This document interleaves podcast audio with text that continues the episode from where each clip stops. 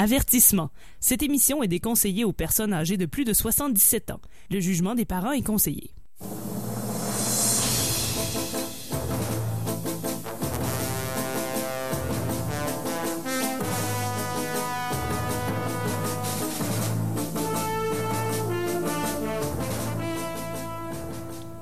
Bonsoir et bienvenue à E égale RG2, votre émission euh, de bande dessinée, de gogno et de mauvaise foi. C'est Tania Beaumont qui est à l'animation ce soir en remplacement de François Anger qui euh, euh, malheureusement a été pris dans un accident de doulise, me dit-on.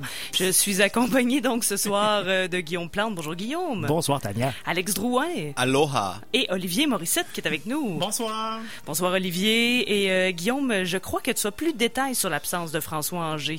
On s'est claqué au Doolies. C'est ça qui s'est passé. hein? On va pas mâcher nos mots. On s'est claqué sévèrement au Doolies. Le sujet de Watchmen a été soulevé, malheureusement. Et c'était intense parce qu'on a commencé au Doolies ça, ça, de, de Charlebourg et on a fini au Doolies Henri sur IV. Bastien. Ah, ben, sur Bastien. Oui, il y a Ah, vraiment un chemin crédible qu'on peut faire. à- on l'a fait. C'était spectaculaire. et François sera pas là. Fait que finalement, c'est un vrai choix paresseux, Watchmen, comme BD préféré de super-héros. Oui, mais la claque n'était pas paresseuse. faut euh, choisir ses combats, comme on dit. Et si vous ne comprenez pas de quoi on parle, on vous invite à nous euh, écouter en balado diffusion. Tout est disponible euh, sur le site web euh, Watchman, euh, qui date déjà de deux semaines, Oui. il me semble Oui. bien, lors de bandes dessinées de super-héros. Cette semaine, un nouveau style, parce que c'est le concept de l'émission. Pourquoi E égale RG2? Hein? Parce qu'à la première année, on a parlé de Tintin, on a revisité euh, l'œuvre en étant adulte et on vous garantit que c'est différent euh, quand on le relit. L'an dernier, on a décidé de prendre le pire et le meilleur de chacune des grandes séries de, de bandes dessinées. Et cette année, on fait un combat des genres. Et cette semaine, euh, on est dans la BD documentaire. Et si on arrive à trouver des genres semaine après semaine, c'est parce qu'on a de précieux commanditaires dans notre émission. Et cette semaine, nous sommes fiers de vous dire que E égale RG2 est une présentation de la narratatouille. Depuis plus de 40 ans, la référence en voix off, narration, récit, diégèse et autres parlures venant de nulle part. Vos actions sont mal définies, votre vie a besoin d'un soutien vocal, nos narrateurs externes, internes et omniscients seront à tout coup clarifier votre quotidien flou. Faites votre épicerie tel un détective des années 20 grâce à notre forfait film noir. Laissez Morgan Freeman décrire la détresse que vous vivez dans la file d'attente du bureau de poste. Votre satisfaction est notre priorité. Ajoute Tania d'un ton complice. Chez la Narratatouille, on veut pas le voir, on veut le savoir. Téléchargez notre tensiomètre narratif virtuel sur le App Store. Des frais d'installation peuvent s'appliquer, peut contenir des traces de Charles Tisser. Wow! Ça ne m'avait pas manqué. Wow! C'est fantastique. C'est fantastique. Merci à notre rédacteur euh, publicitaire d'être au fait de nos euh, nombreux euh, commanditaires. Termine-t-il en riant? Alors comment ça, ça fonctionne? Euh, On a chacun notre bande dessinée documentaire et l'ordre euh, est déterminé par le goniomètre. Mais avant, il faut placer ce que c'est. Guillaume, qu'est-ce que ça fait un goniomètre? Ça mesure les gognos. Eh oui. Voilà. Maintenant que tout est clair, Olivier, tu t'en rappelais? Oui, je m'en rappelais. Oui, ça va. Excellent. Donc euh, maintenant que tout est placé, la semaine dernière, on s'est laissé sur deux bandes dessinées sacrifiées et euh, après le choix du goniomètre, le peuple a parlé et ce sont les premiers aviateurs de Francis Desharnais et d'Alexandre euh, Rousseau-Fontaine qui ont remporté. C'était mon choix, donc je suis euh, très heureuse. Aïe aïe, devant Gottlieb. Devant Gauthier. Aïe aïe. Ouais. J'ai mal. Moi, je pense que je vais être claqué comme François. Je suis très content pour Francis, mais je suis très fâché. Et euh, j'ai gagné euh, donc le, le choix de d'animer cette, cette semaine. Cette émission. Non, mais le, le grand goniomètre euh, a parlé pour euh, cette semaine. Évidemment, chacun a fait son offrande hebdomadaire pour euh, déterminer l'ordre de sélection et l'ordre de passage. Cette semaine, Alex, c'est toi qui, qui s'est donné le plus. Oui, j'ai été le premier à être sélectionné par le grand goniomètre grâce à ma, à à mon offrande, oui. Et, et cette semaine, ce que j'ai offert au grognomètre, en fait, c'est les coordonnées euh, de localisation de Carniard. Parce qu'on sait, hein, mais où est donc Carniard? Ah Ben, j'ai donné les coordonnées GPS au goniomètre pour le retrouver. Alors, visiblement, il a bien apprécié. Je pense qu'il fait des films à Montréal. Oui, c'est ça. Je pense, je pense que c'est ça. hein. Euh, et moi, ce que j'ai eu la chance de pouvoir choisir avec ça, c'est Pyongyang de Guy Delisle. Un choix. Olivier, Un choix. je peux pas me lancer là-dedans. On va finir au doulis. C'est ça. Euh, moi, j'ai cru comprendre que le goniomètre était euh, amateur d'art et de sucrerie. Fait que j'ai contacté Madame euh, Madeleine Lampron, qui m'a fait euh, une œuvre. C'était une réplique une demi de la fontaine de Tourny en sucre d'orge. Wow. Puis euh, il faut, faut s'admettre que ça a marché puisque je suis en deuxième. Et puis euh, grâce à ce choix, j'ai euh, choisi la BD de Emmanuel Lepage qui s'appelle Un printemps à Tchernobyl. Ah, sucrerie, hein. Ben, c'est euh, c'est presque dans l'ordre. Moi, j'ai eu le troisième choix après avoir euh, offert un forfait euh, table d'hôte pour deux personnes dans le prochain restaurant Inn qui va ouvrir sur la troisième avenue. C'est non valide les vendredis et samedis soirs et ça exclut la boisson. Et j'ai choisi avec tout ça, euh, c'est en deux tomes Kaboul Disco de Nicolas Wilde. Clairement, le titre vient de l'atelier du jeu de mots, notre commanditaire de la semaine Ben oui, dernière. c'est sûr. On fournit de nombreux titreurs. Euh, moi, j'ai décidé de me lancer dans un sacrifice plus humain. Alors, au goniomètre, cette semaine, j'ai donné trois dents de François Anger que j'ai ramassées dans le parking du.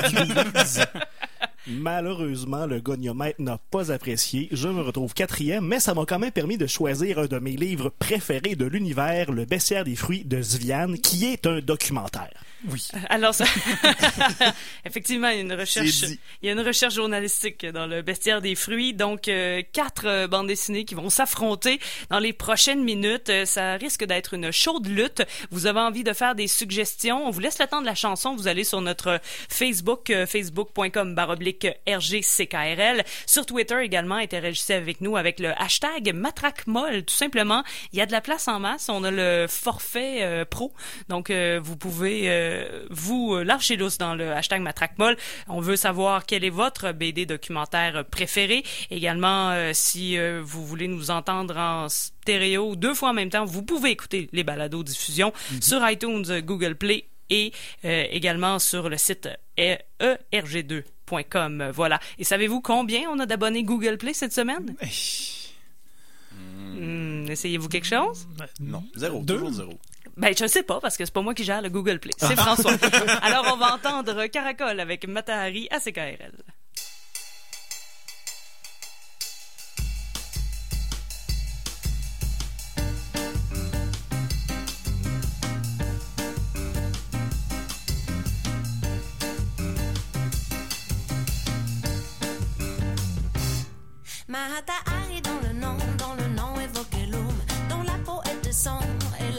Grande.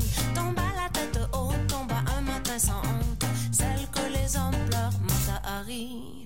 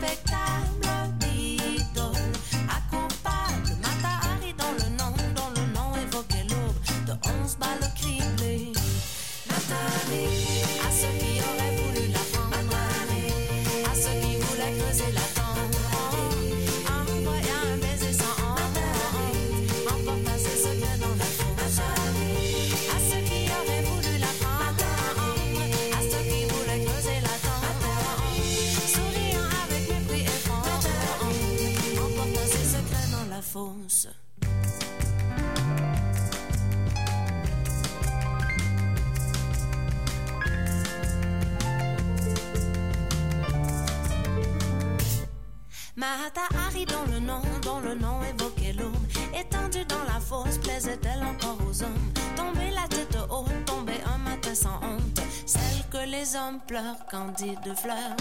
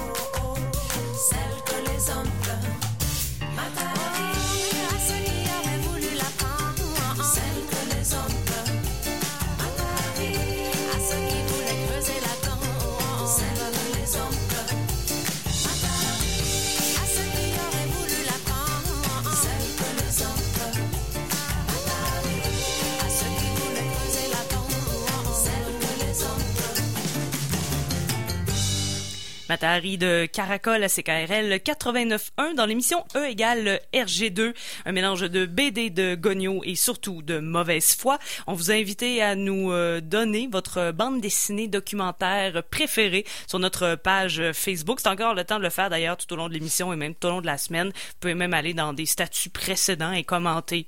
Oui. Vous pouvez le faire. Alex, euh, t'es allé faire un tour sur la page Facebook. Qu'est-ce que ça dit? Oui, on vous demandait quelle était votre BD documentaire favorite. On a eu quelques réponses. Gilles Chaumel nous parle de La Lune est blanche des frères François et Emmanuel Lepage. Jérôme Vermette, lui, nous suggère Jour de destruction, Jour de révolte de Chris Edges et Joe Sacco. Geneviève Vaillancourt, elle nous parle de L'insurgé de Chester Brown et d'une vie chinoise de Philippe Autier et Lynn Kounoumou.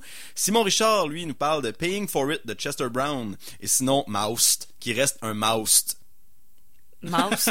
Qui reste un Moust. Ben dans oui. la BD documentaire. Oui. Mouse, must. Must, must. Ah, ok, oui. Clairement pris à l'atelier du jeu de mots en spécial dans le bac à l'entrée. Dans le bin à 25 cents. dans le bin à 25 cents. Il y a un certain F Angers qui nous suggère la soupe aux schtroumpfs, mais je ne sais pas c'est qui. Probablement parce que la soupe, ça se mange mieux pas dedans. Wow. Wow, c'est un choix digne de quelqu'un qui s'est fait claquer solide. Probablement. Alors, merci pour les suggestions. On vous invite à continuer de le faire tout au long de l'émission. Exactement. Et on vous euh, rappelle qu'on est sur Twitter, Matracmol, hashtag Matracmol. Euh, Facebook, vous pouvez également euh, l'utiliser. Instagram, sauf qu'on va pas le voir. Alors, on euh, débute cette, ce tour de table de présentation. C'est là qu'on va débattre et vendre notre bande dessinée. Alex, tu as choisi Guy Delisle. Oui, je brise la glace avec Pyongyang de Guy Delisle, qui est paru à l'association au sein de la collection Ciboulette. Ça, c'est sorti en 2003 pour la première édition. Et euh, Pyongyang, ben, c'est quand même assez d'actualité en ce moment. hein, On le sait, on a eu un certain euh, sommet il de cela euh, quelques temps qui s'est passé là-bas. C'était intéressant, je trouvais, de retourner euh, à l'époque, en fait, euh, où Guy Delisle s'est rendu sur place en 2001. Alors, pendant deux mois, ce qu'il a fait là-bas, notre ami Guy Delisle, eh bien, c'était de superviser une série d'animations, les dessins qui étaient faits là, parce que y a beaucoup de studios d'animation en France qui envoyaient leurs animations se faire faire là-bas, euh, en Corée du Nord.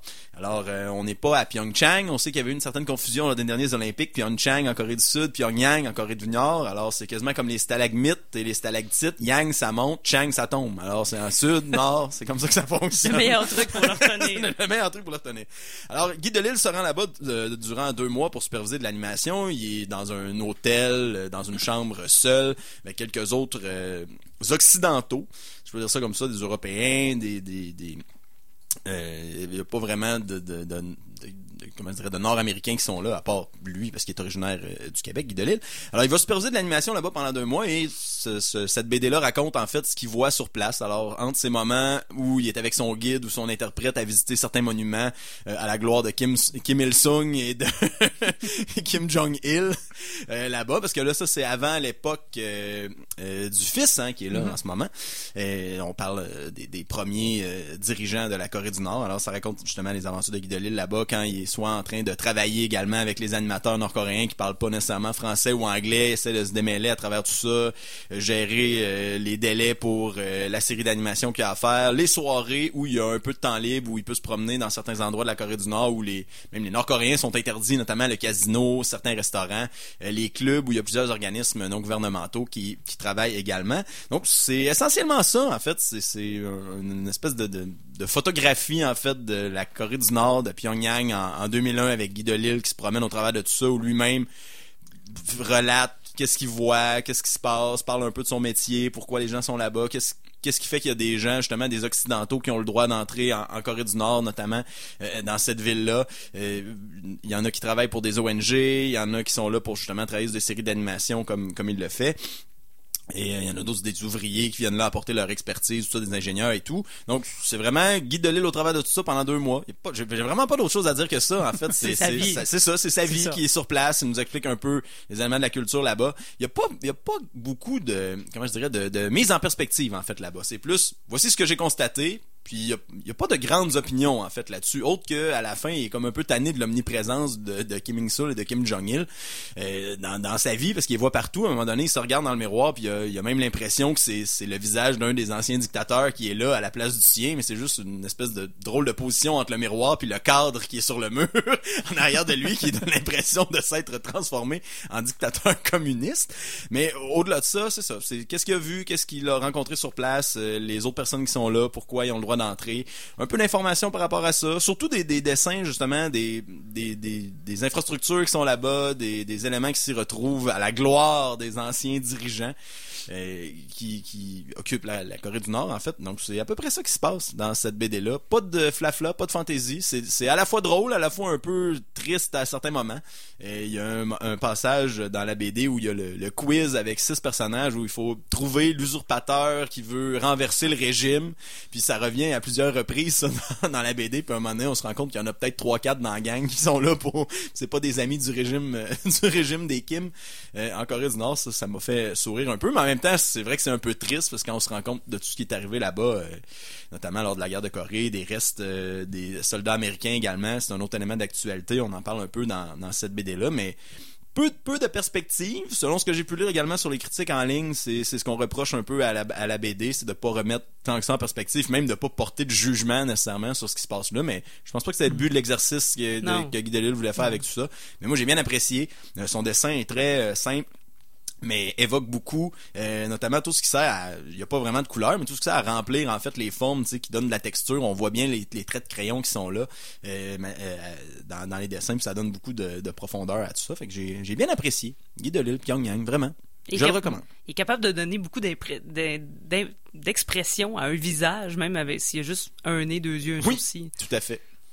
Bravo, Guy Delisle. Bravo, Guy. Merci beaucoup, Alex. Olivier? Oui, euh, moi j'ai été euh, avec une BD de- d'Emmanuel Lepage qui s'appelle Un printemps euh, à Tchernobyl. Emmanuel puis d'autres artistes ont été passés à peu près un mois à Tchernobyl puis aussi dans, quelques, villes aux alentours pour faire une genre de, de résidence d'artistes. Donc il y avait là des, des dessinateurs mais aussi auteurs, musiciens, photographes qui ont passé du temps là pour après ça produire des œuvres là, qui allaient servir à euh, peut-être remettre un peu le, le spotlight sur sur Tchernobyl, mais aussi la réalité des gens qui vivent encore là, puis euh, aussi pour avancer des fonds à différentes œuvres de charité euh, qui concernent euh, Tchernobyl. Donc euh, c'est le récit de- de- d'Emmanuel puis d'un de, ses, euh, collègues qui sont euh, très proches l'un de l'autre puis qui sont aussi des dessinateurs euh, tous les deux, qui vont aller dans à Tchernobyl pour aller euh, visiter les lieux, s'imprégner puis créer durant un mois. Fait qu'on commence là avec euh, on, brosse un portrait un peu de, de, de qu'est-ce qui s'est passé dans la, la tragédie de, de Tchernobyl lorsque le réacteur a explosé puis euh, après ça, tout ce qui s'en est suivi, là, de, la panique en Europe. Là. Puis là, ben, une fois qu'on est mis en contexte, là, c'est le, voyage d'Emmanuel qui se rend là, qui vont visiter la zone interdite là, à proximité du réacteur. Puis après ça, vont visiter des, des villes aux alentours, puis vont vivre là, euh, selon là, des, des, des consignes assez strictes là, au début, là, puisque ben, on sait que la nourriture qui est locale de là est souvent euh, contaminée. Fait que c'est un, une BD qui est un peu sous la forme d'un carnet de voyage là quelquefois, puisque on a des illustrations qui sont travaillées, qui ont été faites plus tard, mais euh, périodiquement là, euh, il y a des dessins qui sortent là, qui, ont, qui sont en fait des scans de ce que lui a vraiment produit là à Tchernobyl là, sur place. Là. Par exemple des, des portraits là, du réacteur, là, euh, mais aussi toutes sortes d'œuvres qui ont été faites. Puis ben euh, il n'y a pas nécessairement non plus de, forme. Emmanuel, le page s'est quand même laissé aller là-dedans. Quelquefois, là, c'est, très travaillé. C'est des aquarelles euh, assez complexes. Des fois, c'est des traits. Lorsqu'il a été, euh, par exemple, des fois, il se promène dans les, dans les foules puis il regarde les gens. Donc là, on est plutôt dans dans les croquis. Puis, euh, fait que c'est c'est intéressant euh, là-dessus parce que c'est une BD qui est, oui, très déroutante. là, la vie des gens à proximité de Tchernobyl qui vivent dans, dans la radiation tous les jours, là, puis qui sont contaminés. Certains même ont une sorte de fascination pour la zone interdite, puis sont des, des gens qui vont percer le- le- le- la sécurité pour y aller. Donc, puis là, ben lui, là, euh, il commence avec un voyage avec beaucoup d'appréhension, puis il se laisse peut-être charmer par ces gens-là, puis il découvre des, choses qu'il avait, qu'il avait euh, pas soupçonnées. Il va là pour pour pour dépeindre une tragédie, puis voir la mort, puis finalement, ben c'est peut-être la vie qui le rattrape là, dans tout ça. C'est le- les gens, puis les rencontres qu'il fait. Fait que c'est un, c'est un voyage euh, super intéressant. C'est euh, c'est oppressant par moment, puisqu'on s'en doute que la, la vie à Tchernobyl, c'est pas toujours rose. Puis ben c'est c'est euh, c'est c'est quand même un risque là qui, tu sais, qui ont tous ces gens-là ont pris aussi là d'aller faire cette résidence d'artiste là. Mais euh, ouais, c'est un c'est un voyage euh, assez intéressant. Encore là, peut-être comme euh, en analogie avec toi dans un lieu où est-ce que ben on n'aura pas la, la chance, ben la chance ou est-ce que c'est une occasion peut-être là d'aller visiter? Donc c'est une, c'est une vision sur quelque chose qui, qui est un peu inaccessible Ouais. peut-être.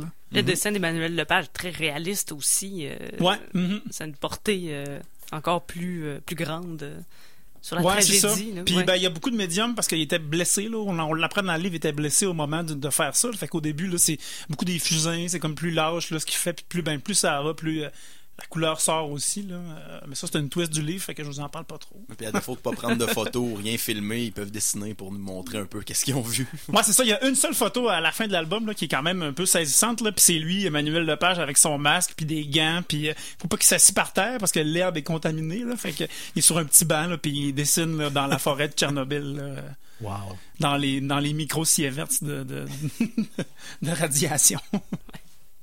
Merci beaucoup, Olivier. Je vais rester dans le léger avec Kaboul euh, Disco. Mais souvent le documentaire, hein, c'est ce qu'on veut, euh, on veut peut-être rapporter. C'est les, les moments plus difficiles. Et encore une fois, je n'aurai pas la chance de, de visiter Kaboul euh, dans les euh, prochains jours. C'est en deux tomes, Nicolas Wilde qui résume sa, sa vie là-bas. Le premier s'appelle Comment je ne me suis pas fait kidnapper en Afghanistan et le deuxième Comment je ne suis pas devenu opiumane en Afghanistan. Donc euh, be- beaucoup de détails sur, euh, euh, disons, deux thématiques qui seront un peu la ligne directrice, mais c'est vraiment euh, la vie de Nicolas Wilde qui se retrouve sans travail à Paris. C'est un dessinateur et il voit cette offre d'emploi. On cherche un dessinateur graphiste pour un contrat dans une agence à Kaboul. Et tiens, il décide de postuler et il a l'emploi. Et sa tâche principale, et de faire euh, en dessin, en bande dessinée, une euh, représentation de la constitution afghane. Donc, en même temps qu'on voit sa vie, on a une espèce de, de résumé de la constitution afghane et de l'histoire du pays. C'est assez, euh, c'est assez complexe. euh, je, je vous le donne en mille, tout ça, mais c'est tout de même bien expliqué. Alors, on a des dessins et c'est vraiment euh, sa vie euh, en Afghanistan pas toujours évidente euh, parce qu'il est euh, avec d'autres euh, expatriés, disons-le comme ça, d'autres Français qui travaillent aussi euh, sur le, le territoire. Il y a un seul restaurant français où ils ont, disons, le droit d'aller et ben, c'est pas toujours évident parce qu'on est dans ce pays qui vient tout juste de sortir de la guerre et ben, c'est sa vie au quotidien, un peu comme le fait Guy Delisle, avec beaucoup d'humour aussi parce que Nicolas Wilde a ce to ce côté humoristique et euh, on euh, le suit tout simplement dans son travail autant dans le 1 que le 2 parce que après être entré en France la première fois euh, Nicolas jure de ne plus jamais retourner et finalement il y retourne. Donc on a un, un tome 2 mais il- je pense qu'il y a cette espèce de euh, de- d'amour haine un peu ou de oui c'est un pays très difficile la vie est dure il n'y a pas nécessairement de, de bonnes conditions avec l'électricité avec le chauffage. Euh, il y a un moment aussi où, où, euh, la, ville euh, euh, prend feu pratiquement, donc ça devient dangereux carrément pour sa vie. Mais je crois qu'il y a aussi ce, côté là très excitant, donc on- qu'on met d'un côté et de l'autre dans Kaboul Disco. Et euh, je me semble avoir entendu dire qu'il y en avait un troisième qui allait peut-être arriver éventuellement, donc pour poursuivre les aventures de Nicolas Wilde à Kaboul. Nicolas Wow. Wilde, W-I-L-D. Oui, comme Wild, mais euh, Est-ce que c'est Nicolas Wilde du Minnesota? non. Wow, référence d'hockey. fait longtemps que je l'ai plugué ça. Bon, euh, je l'avais pas compris, n'étant pas euh, fan euh, du Wild. Voilà, j'ai compris maintenant. Euh, Gu- Guillaume, là-dessus? Oui, suite à vos trois excellentes BD portant sur des pays où le party règne, euh, laissez-moi vous prendre par la main et vous apporter dans un petit coin du pays un petit peu plus léger. Avec le bestiaire des fruits d'une de mes auteurs de bande dessinée préférés, nul autre que Zvian, qui s'est fait connaître en 2006 avec le point B aux, euh, éditions Monet Éditeur et qui a qui s'est fait euh, qui a roulé sa bosse et qui est très prolifique, qui a sorti notamment euh, avec Iris, Ping Pong, Pain de viande et Les- plein plein plein les plein plein plein les deuxièmes oui qui montrent toute sa polyvalence. Un livre très très osé disons-le mais tout en sensibilité que j'adore et que je ne montrerai pas à mes enfants avant 30 ans. Mais le périple du baissière des fruits, je vais juste passer à mes notes, débute en 2001, alors qu'elle résidait à Ville-Saint-Laurent, un secteur très riche en cultures différentes. En faisant ses emplettes dans le supermarché du coin, elle découvre rien de moins qu'une pléthore de fruits exotiques qui lui sont complètement inconnus étant de nature très curieuse, elle va euh, documenter ses expériences avec plein de nouveaux produits inconnus, faisant d'elle une samouraï des fruits. Et c'est ce que je veux devenir moi aussi. Je veux goûter mille affaires. On lit ce livre-là, on veut goûter n'importe quel fruit. Tout ce qui a de la pulpe va passer dans ma bouche. Elle a une démarche scientifique sans faille qui lui permet de noter chaque fruit avec une échelle très précise selon quatre critères. Le goût, est-ce que c'est mangeable ou non? L'aspect, est-ce que le fruit a titulaire de la chienne à Jacques? La propreté, est-ce que les doigts restent collés ou est-ce que ça génère des déchets? Et finalement, la commodité, ça prend-tu un marteau piqueur pour manger cette affaire-là? Et dans le bestiaire des fruits, le lecteur va apprendre tout sur le litchi, le ramboutan, le mangoustan, le tamarillo, le kaki, le tamarin, le kumquat, la figue de barbarie, la nefle, la noix de coco, la grenadille, la pitaya, le kiwano, la pomme cannelle et le durian. C'est vraiment très drôle comme livre, mais on apprend vraiment de quoi sur euh, ces aliments-là. Et Ziane est juste tout à fait géniale. Son trait est très simpliste, si on veut, mais elle met du grandiose dans des situations qui seraient absolument anodines autrement. Elle joue de la perspective. Euh, c'est très spectaculaire euh, pour un petit livre qui semble être griffonné au stylo en noir et blanc. Je recommande tout à fait. Si je peux ajouter, on, on regarde la section des fruits d'un autre œil après avoir lu le bestiaire des fruits. Tout à fait. Moi, je sors d'ici, je checkais au IGA s'ils ont une bonne pitaya. J'ai juste le goût de manger ça. Un fruit magnifique et succulent. Oui.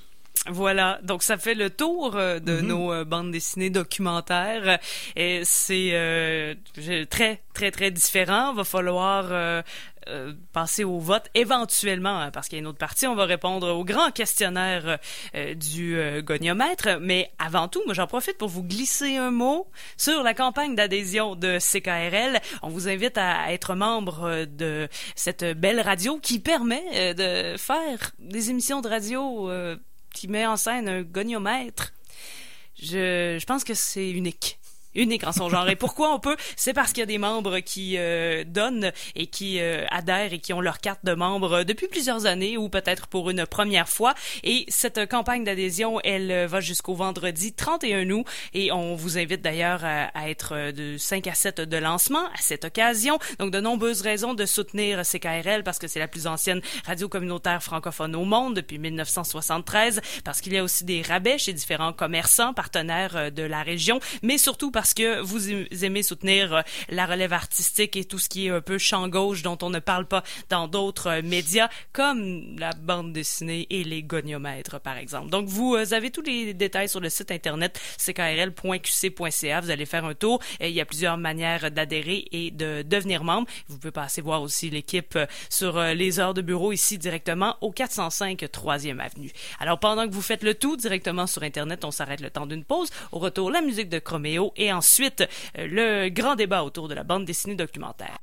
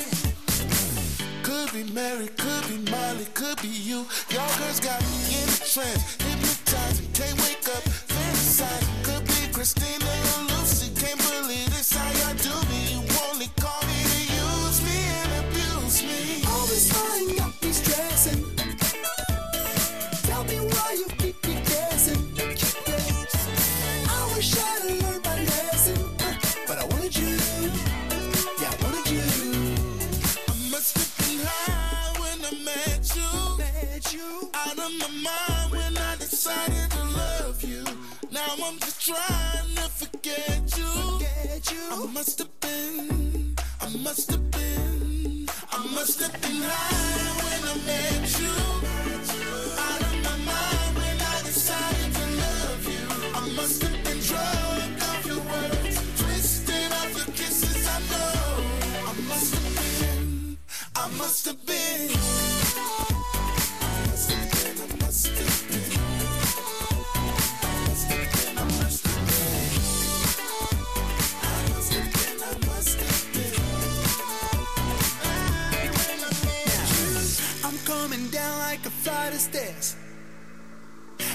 Guess I'm finally seeing clear. I know I promised I wouldn't call. I guess I'm just going through withdrawal. I must have been high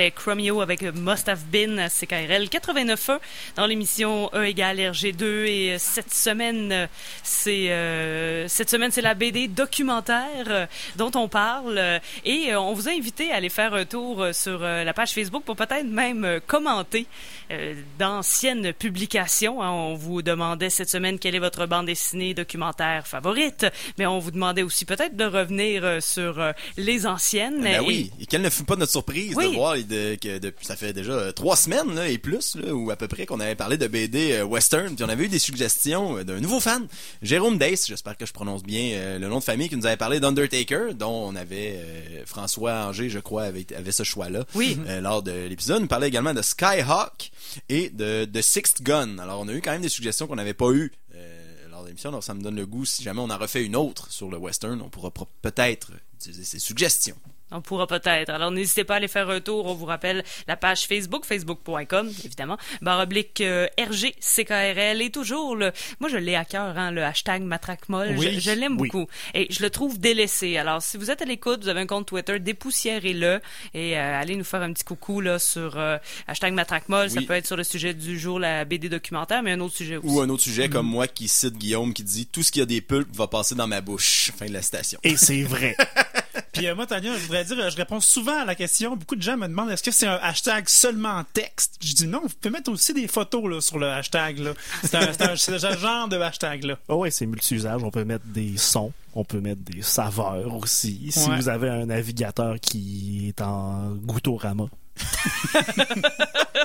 Tout est possible avec Tout un bon possible. hashtag. Tout ça Ben, en lien avec le- ta bande dessinée, Guillaume, je pense que ça peut être euh, pertinent de, de demander le fruit favori euh, de quelqu'un. tu sais, euh. Tout à fait. Hashtag- Je veux savoir vos fruits préférés.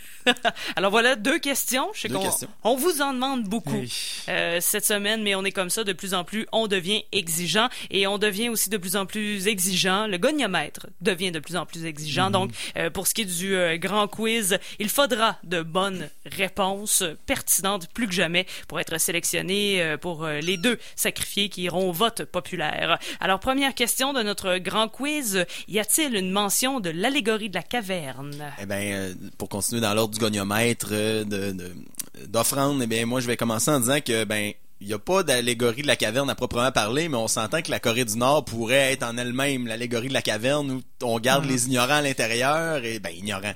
Façon de parler où on garde les gens dans une certaine vérité et dès qu'ils sortent, se rendent compte que tout ce qu'il y avait à l'intérieur, c'était peut-être pas nécessairement la- la réalité réelle du réalisme complet de la Terre. Je sais pas si vous suivez ma métaphore, Oui. mais en tout cas, c'est ce que je veux dire par rapport à l'allégorie de la caverne. Moi, on sait que Platon n'était pas un fan du nucléaire. Et, euh, et, euh, son allégorie non plus. Alors, les deux n'ont jamais mis les pieds euh, à Tchernobyl. Donc, euh, il n'y a pas trace qui vaille. Et il y a, il y a des cavernes. On les sent.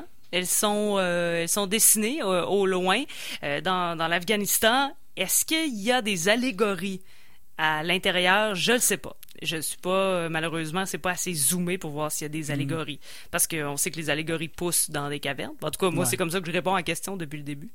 Oui, c'est ça. Ok, merci. Une caverne est un trou dans l'écorce terrestre. La Terre a un noyau. Qu'est-ce qu'une écorce et un noyau? Un fruit. Voilà. Ah, c'est QFD. hein. C'est clair, c'est clair. Drop the mic, boom. I rest my case. merci Guillaume. Ça Y a- fait plaisir. y a-t-il une citation de Proust?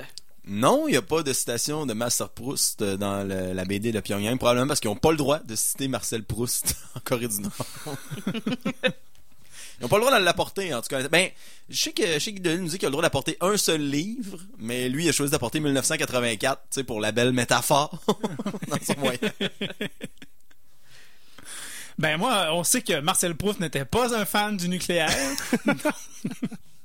Donc, euh, il y a pas non plus. Puis en fait, là, il y a même y a, y a une interdiction de citer Proust là, dans, à, à moins Aussi. de 50 km d'une, centrale nucléaire.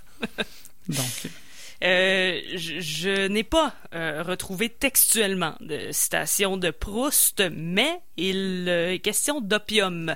Et je pense que quand on atteint la zone, tu sais, quand tu prends de l'opium, vous savez, tu prends de l'opium, quand tu prends de l'opium, et là, tu atteins la zone, et à ce moment-là, tu cites Proust comme de l'eau. ah oui. Voilà. Donc, ce serait le lien. Euh, je suis pas sûr qu'il y ait une citation de Proust dans le bestiaire des fruits. Je pense que dans du côté de chez Swan, il y a un personnage qui dit À moi la puissance et les chicks qu'on retrouve dans le bestiaire des fruits, mais je suis pas sûr. Pas sûr à 100%. Ouais. Mais c'est juste une bonne citation qui me fait rire. La première euh, scène de meurtre, première scène de sexe, et Ben, où les deux Ben, en fait, dans Pyongyang, on parle, il y a pas de violence à proprement euh, parler. C'est beaucoup d'éléments sous-entendus quand on parle de la guerre de Corée ou encore ben des camps de travail et tout ça, mais on n'en voit pas explicitement. La seule affaire, c'est qu'on voit un squelette justement de restes euh, de soldats américains à un moment donné? Mais la scène de sexe la plus intéressante et la plus éducative, disons-le, c'est euh, à la page 73 où on parle de la conception de Kim Il-sung, en fait, le, le premier euh, chef euh, dirigeant de la Corée du Nord, ou euh, qui est le père de la nation, en fait. Et c'est à ce moment-là que débute le calendrier nord-coréen, en fait. C'est- au moment de la conception de Kim Il-sung. Donc, eux, ils ont commencé à compter leurs années à partir de ce moment-là. Donc, une scène de sexualité éducative qui gère le calendrier d'une nation complète. Du jamais vu.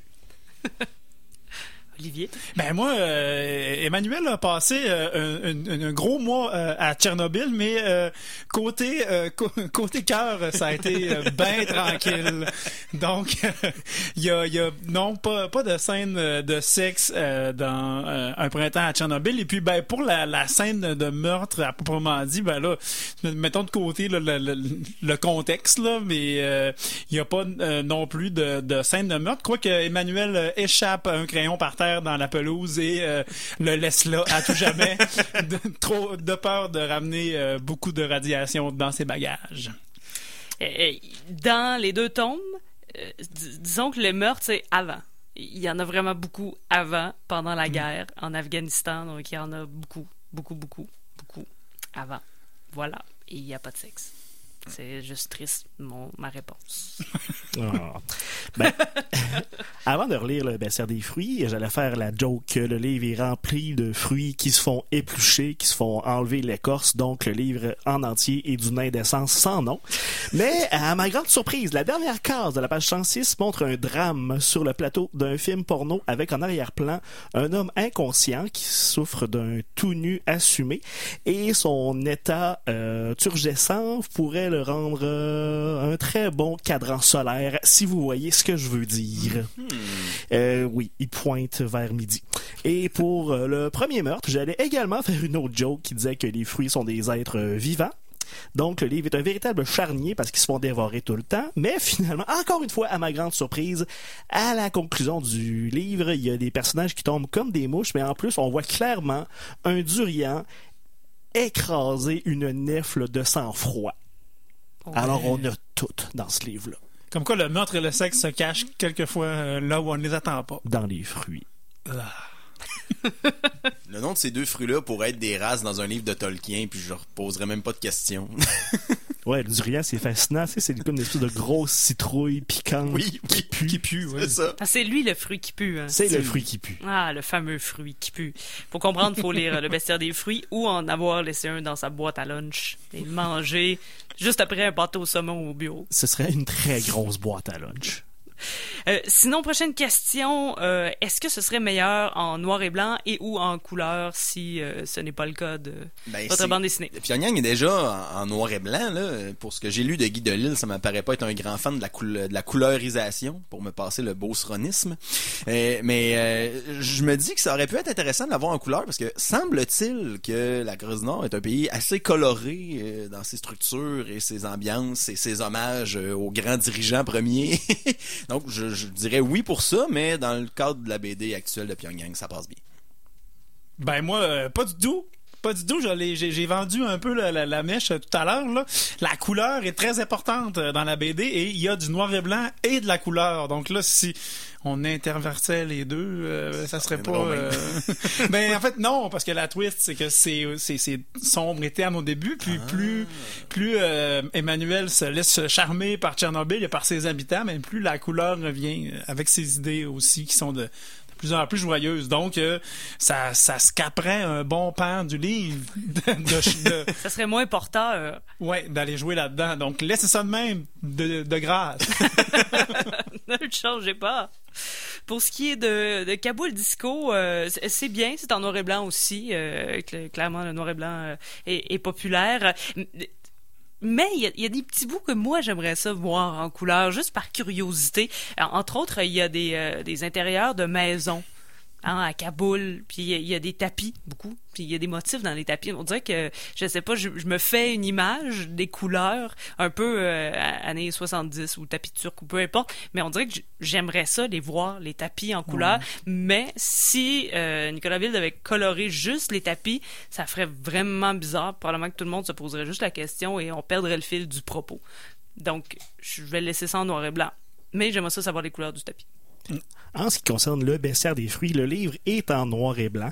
Et c'est une des rares fois que je dirais que oui, le mettre en couleur, ça pourrait peut-être euh, donner un punch supplémentaire parce que quand on décrit la couleur euh, de la grenadille, disons, puis que c'est en noir et blanc, ça laisse peut-être un petit peu trop de place à l'imagination. Fait que le livre est déjà à sa troisième édition. Il y a une édition qui a été un peu redessinée et augmentée. On pourrait peut-être avoir une quatrième édition en couleur dans un futur éloigné. Ce serait grand chouette. Genre à l'aquarelle, là. C'est c'était à la mode à cette heure, colorer à l'aquarelle. Après les couleurs, est-ce qu'il y a suffisamment de personnages féminins? Euh, pas vraiment. Dans cette BD, il y a une de ses collègues qui l'arrête pas de, le gosser quand il est en train de travailler puis qui chante les chansons à la gloire de Kim Il-sung quand il essaie de travailler sur euh, la série d'animation. Notre pauvre euh, ami Guy Delisle. Euh, sinon, il y a quelques gardes de, de l'armée nord-coréenne qui sont des femmes. Puis, à un moment donné, il se rend compte qu'il est tellement habitué de voir des, des femmes en uniforme qu'il en oublie c'est quoi une femme avec des formes. Dixit, la citation. Puis, dans une des soirées, il fait « Ah oui, j'avais oublié de quoi ça avait l'air. » Mais, outre mesure, elles ne prennent pas le premier plan. Sauf dans une grande page où plusieurs enfants jouent de l'accordéon. Ça, c'est troublant. Avec des grands sourires. Avec des En grands sourires un peu forcés, c'est très troublant. Ben moi du côté de, de, de- de un printemps à Tchernobyl, il y a quand même beaucoup de femmes. Euh, je dirais que l'équipe là des, des euh, qui vont faire la résidence à Tchernobyl, c'est à peu près la parité. Donc il y a autant de femmes que d'hommes. Puis euh, de façon intéressante, euh, les gars sont ben, les gars et les filles, euh, les artistes sont accompagnés par une traductrice qui, traduit pour eux avec les villageois. Et puis là, le jour est-ce qu'elle part, ben là, il y a un grand vide qui se crée chez nos amis les, artistes. Donc les femmes, oui, ont quand même des rôles intéressants dans cette BD. Dans Kaboul Disco, euh, c'est majoritairement masculin. Euh, Nicolas Wilde se mettant en scène, euh, ben c'est un homme là quand même. Je peux pas, je peux pas y en vouloir d'avoir cho- choisi. C'est dur de faire autrement. Ben, ben c'est ça. C'est c'est lui et euh, ses collègues de travail, bon l'entreprise où il travaille, euh, c'est majoritairement des hommes. Évidemment, quand on va du côté afghan, euh, c'est beaucoup des, des hommes aussi qui qui sont là. On voit des soldats par exemple. Euh, mais il y a quand même quelques collègues là. Il travaille avec plusieurs femmes aussi dans dans son agence. Donc on les retrouve à ce moment-là. Il y a quelques, quelques personnages là, qui ont quand même le- leurs petites histoires, mais c'est un petit peu plus masculin que féminin. Euh, c'est Zviane qui narre le baissière des fruits, donc on la voit dans à peu près toutes les pages, au moins 95% du livre. On voit Zviane et qui a la particularité pour l'observateur euh, observateur que c'est une femme. Alors, on manque pas de girl power dans ce livre-là. Mais Guillaume, euh, pour ce qui est des- du sexe des fruits, là, pi- pitaya, c'est masculin ou féminin? C'est une pitaya. Ah, c'est- Ah, voilà. en plus. Donc, on ajoute euh, le facteur pitaya. Prochaine question. euh, avec qui, ben, en fait, est-ce qu'il y a un personnage avec qui on irait prendre une bière? Oui, clairement. Euh, moi, je pense que j'aimerais bien aller prendre une euh, bière avec Sin, qui se trouve à être le, traducteur qui suit Guy Delisle pendant toute son aventure. Il a l'air tellement straight, plate et omnubilé par son pays. Je serais curieux d'avoir un drink avec lui pour le, le dérider un peu et, et apprendre à le connaître un peu plus. Parce que je vois pas l'intérêt d'y aller avec Guy Delisle. C'est un, Nord-Américain, mais avec un, un Nord-Coréen, ce serait peut-être un peu plus intéressant. Moi, il y a un personnage intéressant dans la BD qui s'appelle Vassia. Puis Vassia était euh, ce qu'on appelle un liquidateur. Donc, euh, c'est les hommes qui ont participé euh, à éteindre le feu dans la centrale, puis à construire le sarcophage là, autour du réacteur. là. Donc, eux, ce sont des gens qui ont sacrifié leur vie pour euh, sauver l'Europe. Donc, euh, c'est un personnage relativement austère, mais euh, qui a quand même l'air l'air d'avoir un bon cœur. Donc, euh, j'imagine que cet homme euh, qui a vieilli prématurément a des belles choses à dire. Moi, je serais euh, très peu original et euh, j'irais prendre une bière avec Nicolas Wilde, probablement parce que j'en ai déjà Ben pris oui. plusieurs. donc, je- Bon. donc, j'en, j'en prendrais d'autres. Excuse-moi, Tania, t'as, t'as- t'as échappé un nom par terre. Oups, désolé, voilà, j'échappe comme ça. Des choses. Euh, pour revenir à ta question précédente, Tania, ta question m'a intrigué. J'ai fait le décompte du genre euh, des fruits. Il y a six fruits féminins pour neuf masculins. Alors, le livre, on n'a Ah. pas encore atteint la parité dans le milieu fruitier, mais on s'en vient. On lâche pas les fruits, on va l'avoir. Pour ce qui est de la question avec qui j'irais prendre une bière, j'irais certainement prendre une bière avec Zviane. D'ailleurs, quand je suis allé faire dédicacer, je pense que c'était le baissière des fruits, justement, au Salon du Livre, avec euh, ma conjointe. On lui a dit qu'on voulait donc bien être son ami. Elle nous a trouvé peut-être bizarre. Mais si attachant. Ben, ben oui. C'est une bonne finale. Euh, prochaine question. Est-ce qu'on trouve un parallèle avec notre propre vie dans votre bande dessinée? Pas du tout. En fait, je ne suis jamais allé, premièrement, en Corée du Nord. Je n'ai jamais travaillé dans le domaine de l'animation. Je ne m'appelle pas Guy Delisle. Déjà là, ça, vient, ça règle le problème. Euh, puis je ne suis pas un grand aventurier comme lui à raconter mes, mes histoires de voyage. Moi-même, euh, j'oublie souvent les détails intéressants et croustillants quand je raconte mes, mes récits de voyage. Alors je ne serais pas très bien placé pour euh, enlever du lustre à Guy Delisle, qui le fait très bien dans sa BD. Est-ce que tu as été conçu le 1er janvier? Euh, non. Ah.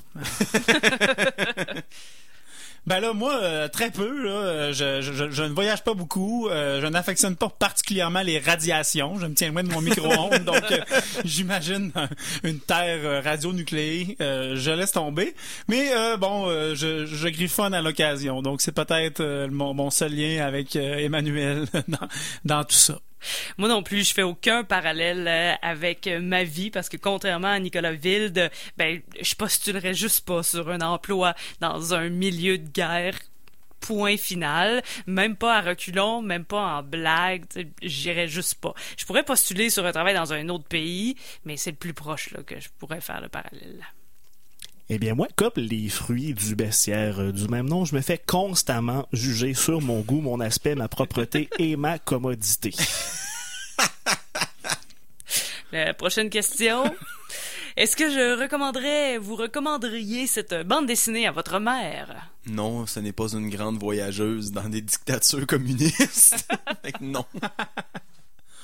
Ben, euh, moi, je- j'y vais pour oui. Euh, ça serait une recommandation. C'est un, un ouvrage euh, intéressant.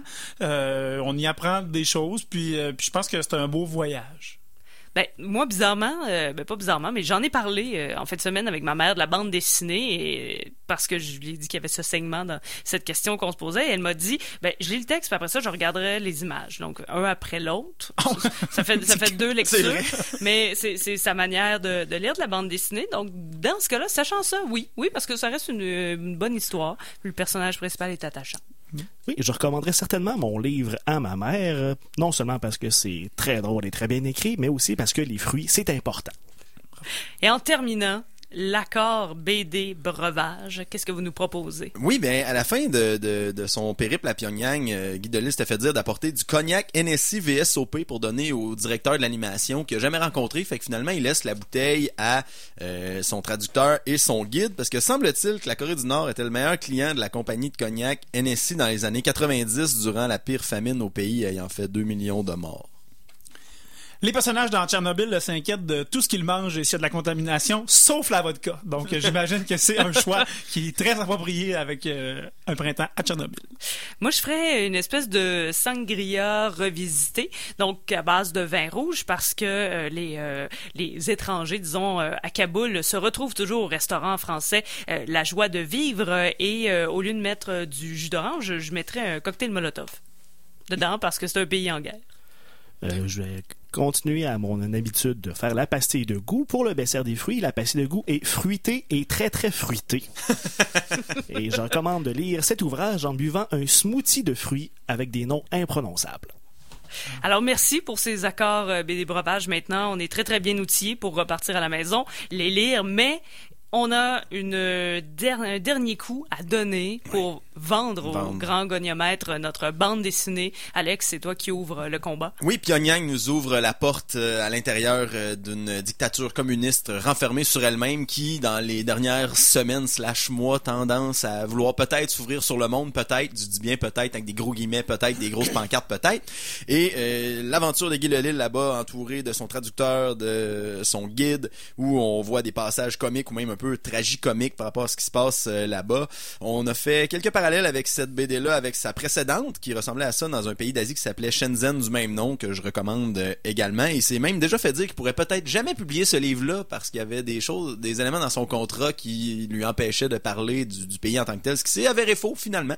Et il a même réussi à vendre les droits hein, de ce, ce livre-là à Gore Verbinski qui était censé faire un film, mais après qu'il ait sorti The Interview où euh, un dictateur nord-coréen meurt dans une explosion d'avion, euh, il y a des nord-coréens qui avaient pas de fun, fait que cette BD-là est tombée sur la glace. Alors faute de pouvoir le voir sur l'écran, je vous recommande fortement de le lire sur papier.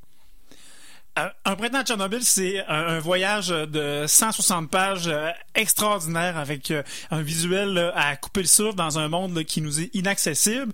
Euh, en plus d'être bon, c'est beau, fait que même les gens qui savent pas lire là, peuvent l'apprécier. Donc, euh, je vous le souhaite euh, et je vous le recommande. Euh, moi, je dis ça doit être Kaboul Disco parce que c'est en deux tomes, donc c'est le fun. On a deux euh, histoires. Et pour euh, l'humour et le regard que porte euh, Nicolas Wilde sur ce- cette vie qui est complètement dépaysante de, celle de, Paris, évidemment, on a aussi un regard sur un pays d'où on, on voit rarement de l'intérieur qu'est-ce qui se passe. Et c'est pourquoi je pense que le goniomètre devrait retenir Kaboul Disco. Le goniomètre devrait retenir le bestiaire des fruits. Mais avant, je tiens à vous féliciter sur vos choix de livres parce que c'est très important de savoir plus sur les autres pays que le nôtre. Ce qui est encore plus important, c'est son alimentation. Il est très dangereux de vivre sans cette bonne source de vitamines que sont les fruits. Mais c'est un livre qui va vraiment vous donner le goût de manger de quoi de différent. Et c'est juste horriblement drôle. C'est vraiment, c'est niaiseux, mais d'un niaiseux qui peut juste être pondu par un esprit absolument brillant. C'est mon livre préféré, ou presque, et je vous dis de le lire. Alors, le goniomètre a maintenant fait son choix et les deux bandes dessinées qui euh, restent sont Le bestiaire des fruits de Sviane et Un printemps à Tchernobyl Oh. de Emmanuel Lepage. Alors, vous pourrez voter sur notre page Facebook, facebook.com baroblique RGCKRL. Vous pouvez également continuer de donner des suggestions de bandes dessinées documentables et des reportages, celles qui sont euh, vos euh, préférées. Je vous remercie, euh, messieurs, d'avoir été là. Guillaume Plante, Grenadier italien. Alex Drouet, Ça me fait plaisir. Olivier Morissette. Plaisir partagé. Et moi-même, Tania Beaumont, qui était en- à l'animation en remplacement euh, de François Anger. Vous pouvez nous écouter en balado sur iTunes, Google Play, directement sur le site E erg2.com. La semaine prochaine, on a un invité spécial. Donc, on vous propose quelque chose, Oh surveillez là. la page Facebook, on vous donnera plus de détails et surtout restez à l'écoute de C'est une CKRL. C'est une légende, surtout à l'émission. Restez à l'écoute euh, puisque Rock et Gaz s'en vient dans les prochaines minutes.